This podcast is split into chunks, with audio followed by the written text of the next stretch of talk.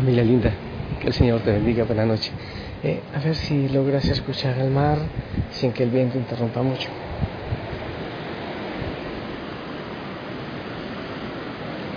Eso. Y yo quiero que te sumerjas en la paz. Imagínate al Señor como un océano gigante, como un gran mar eh, que viene y, y tú te sumerges en él y Él te da la paz, la alegría, el sosiego y aquí van, aquí van las gaviotas, 2, 4, 6, 8, 10, 12 y van en V. ¿Te acuerdas estos días de la historia? Mm, ¿Por qué andan así? Bueno, sí andan para hacer mucho más fácil el vuelo, pero también algunas, las que van atrás, creen que la que conoce la dirección es la de adelante, porque ella va dirigiendo pero las que va adelante eh, cree que son las de atrás, eh, que están empujando y saben a qué dirección eh, van. Entonces, bueno, pues hablábamos de que hay que saber la dirección. Muchas veces vamos como ciegos sin saber a dónde vamos. Yo estoy por aquí alejándome, buscando un poco más de silencio para compartir este ratito de oración contigo. Hoy, en la fiesta de la Virgen de Guadalupe de la Morenita, parece hermoso eh, he tenido el regalo de estar algunas veces en el santuario de la Virgen de Guadalupe en México y estar con los mexicanos. Qué gozo, qué alegría, qué fuego y qué fe. Familia linda, en este lugar quiero invitarte a que oremos un momentito, a que descanses.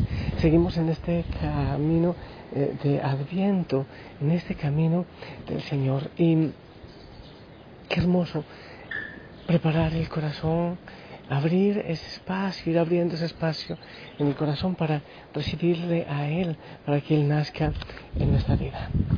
Familia linda, quiero compartirte una pequeñísima historia para que nos lleve a una reflexión. Un hombre perdió su hacha. Sospechaba del hijo de su vecino. Al observar su forma de caminar, le parecía que era la propia de un ladrón de hachas su fisionomía la de un ladrón de hachas. Todos sus movimientos y gestos eran, sin excepción, los propios de un ladrón de hachas. Al poco tiempo, el hombre fue a cavar al valle y se encontró su hacha. Al día siguiente, cuando volvió a ver al hijo de su vecino, ni uno solo de sus movimientos o gestos le parecieron los de un ladrón de hachas. ¿Qué aprendes de esto? Hay tantas cosas fijadas en nuestro corazón. Hay tantas realidades que nos llevan a juzgar, a acusar a las personas, quizás con nuestros criterios, los criterios hechos, con lo que llevamos en nuestro corazón, con lo que hay en nuestro corazón. Eh, te voy a contar alguna historia que me ocurrió a mí, en algún lugar, eso fue en Bolivia. Y cada día que celebraba la Eucaristía en una comunidad, iba un borracho a comulgar y yo decía, pero bueno, ya, eh, a ver cómo yo le niego la comunión a este hombre, pero ¿cómo puedo hacer? Y entonces voy a confesar una cosa, y seguro que algunos me van a acusar, pero, pero bueno, eso es muy natural. había veces que yo eh, guardaba en mi mano una hostia sin consagrar para darle al borrachito. A veces lo hacía, cuando me acordaba le decía al monaguillo, hazme acuerdo porque es que yo no sé con qué conciencia de Dios viene este hombre borracho a la misa.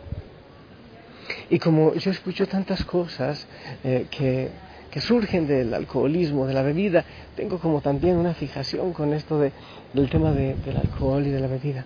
Entonces, Así era muchas veces y yo le daba una hostia, una forma sin consagrar, mientras todos venían y comulgaban eh, y cuando venía el borrachito, pues entonces yo sacaba de mi mano escondida la hostia y le daba a este hombre porque él estaba borrachito. Alguna vez le pregunto a una persona de la comunidad, y este señor, oye, pero vive borracho, viene a misa borracho, no podrá de otra manera, no habrá que hacer con él para ayudarle con su alcoholismo. Me dice esta señora, no, no, padre, no es borracho. Él tiene una enfermedad que le falta el equilibrio y por eso cuando camina va de un lado para otro y mira así, tiene una enfermedad cerebral que parece borracho. ¿Te imaginas lo que yo sentí? Sí, mucha vergüenza realmente, mucha vergüenza. Preferí nunca pedirle perdón porque lo juzgué sino que intenté hacerlo con mis actos y con mis gestos, pedirle perdón. Cuando una persona cree que su esposo o su esposa le es infiel, le mira como tal. Si llega muy frío, muy cansado, claro, es que ya viene de donde la otra. Pero si viene al contrario, con nuevas cosas, nuevas maneras de demostrar el amor, la ternura y demás, entonces ahora fue que lo aprendió en la calle. Ahora fue que ella le enseñó, la otra le enseñó. Hay en nuestras mentes tantos prejuicios, tantas cosas que nos llevan a juzgar tantas veces también injustamente a los demás. Y vemos que el otro camina como un infiel, habla como un infiel, o camina como un borracho, es un borracho. Nuestra mente es indudablemente una gran amiga, pero también es una gran enemiga, una tremenda enemiga que nos puede hacer muchísimo daño y romper grandes relaciones. Cuando alguien me dice que está en silencio, dialogando consigo mismo, que está pensando, yo muchas veces le digo, ten mucho cuidado, no sea que te engañe. Sí, a ti también te digo. Cuando te gusta estar pensando muchísimo, discurriendo en muchas cosas, eh, ten mucho cuidado, porque la mente nos engaña con mucha facilidad. Tantas veces le ponemos el, cliché a una persona y empezamos a juzgarle, empezamos a acusarle, empezamos a envenenar nuestra mente, nuestro pensamiento hacia esa persona.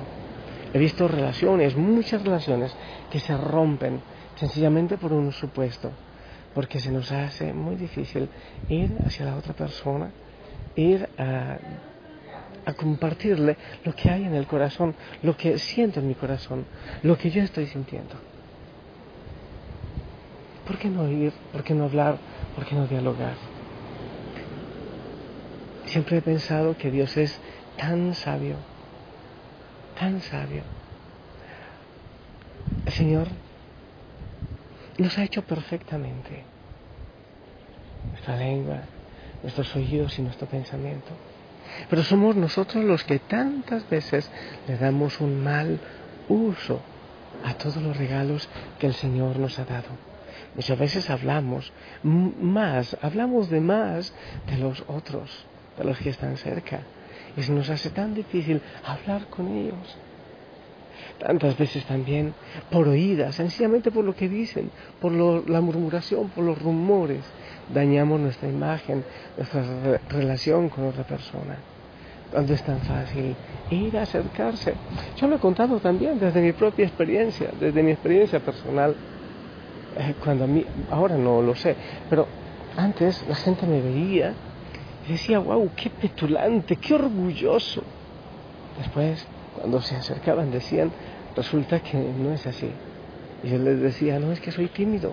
Y la armadura para mi timidez es mostrarme orgulloso para que no me hablen es sencillamente timidez. El borrachito, mi borrachito, tenía una enfermedad y yo lo juzgaba. Aquel señor a quien se le perdió la hacha, pues juzgaba al hijo de su vecino como ladrón de hachas. Hay muchas personas, vecinos, en la casa o en la familia, que quizás juzgas con prejuicios, cuando podemos dialogar, ir donde esa persona y conocer la verdad de lo que hay en su corazón, de lo que hay en su mente. Oh, sí, muchas veces cuando hablo de, esto, de este tema se me viene a la mente o alguien me trae a la mente esto de caminar la otra milla, ¿sí? ¿Te acuerdas? El Señor lo dice. Si te piden el, el manto, da la capa. Si te piden caminar un kilómetro, camina dos. Quiere decir, date la oportunidad de dialogar con esa persona, de hablar con esa persona, de conocerle un poco más. Es posible que la primera milla sea desagradable y en tu mente le, le quieras insultar, pero quizás si caminas un poquito más, la siguiente milla, esa persona empezará a abrir el corazón, lo que realmente hay en su corazón. Hay una persona mal geniada, te cae mal, en Ecuador dice, me vira el hígado. Sí, hay una persona que te vira el hígado, que te cae mal, que te cae al hígado, que te indigesta cuando le ves, por su temperamento, por su orgullo. Es probable que sencillamente sea una armadura que se ha puesto para que quizás no le hagan daño, alguna razón, por alguna razón se ha puesto una armadura. El Señor te ve el corazón, Él no mira las apariencias. Y nosotros debemos aprender también eso, a ver el corazón. O no juzgar por apariencias, no juzgar por oídas, sino a ir a lo más profundo de los otros, caminar la otra milla, caminar la otra milla. Podías quizás hacer cuentas de alguna persona a quien juzgas por prejuicio. Quizás. Y yo te pongo el reto de ir un poco más allá, un poco más adelante, camina la segunda milla. Gracias Señor. ¿sí? Aquí en este lugar de oración, de bendición. Desde aquí, Señor, sí, aquí está también tu presencia eucarística. Y te doy gracias, Señor, porque bendices a cada hijo, a cada hija allá donde se encuentre. Bendícele, Señor. Acompaña. Hay algunos que tienen resentimiento hacia otras personas. Sí, hay veces que, que nos hacen cosas que no nos gustan y nos dejamos herir.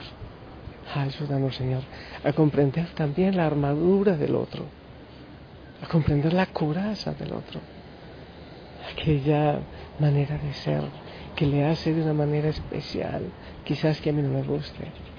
Ayúdanos, Señor, a encontrar en el otro, aún en sus diferencias, tu rostro, tu mano y tu amor.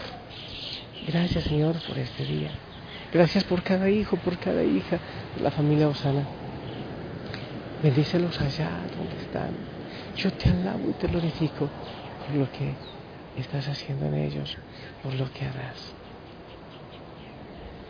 Gracias Señor, hoy me siento feliz de escuchar tu voz, siempre lo esperé de ti. Por el día de hoy, Señor, por el compartir porque me has mostrado tu grandeza y tu poder. Por el día de hoy, Señor, por el compartir, porque me has mostrado tu grandeza y tu poder. Gracias, Señor, te daré de corazón cuando te busque un gran amigo encontré por mi vida y por mi fe. Gracias te daré porque me has mostrado tu grandeza y tu poder. Por mi vida y por mi fe, gracias te daré porque me has mostrado tu grandeza y tu poder. ¿Te das cuenta? No sé si escuchas que aquí también hay unos pajaritos que cantan conmigo los audios. El Señor manda que me haga coro donde yo esté, en cualquier lugar. Yo te, te bendigo y te invito a descansar. Déjate abrazar por el Señor. No estás en soledad. Deja que Él te abrace. Que la Madre María, aquella que habló con San Juan Diego, aquella que le decía, no temas, no estoy yo aquí, que soy tu madre también te abrace a ti. Que tú escuches de la madre, eso no temas. No estoy yo aquí, que soy tu madre. Y claro, que te dejes abrazar por el Señor y cubrir por su sangre y por su bendición. En el nombre del Padre, del Hijo, del Espíritu Santo. Amén. Esperamos tu bendición en este momento.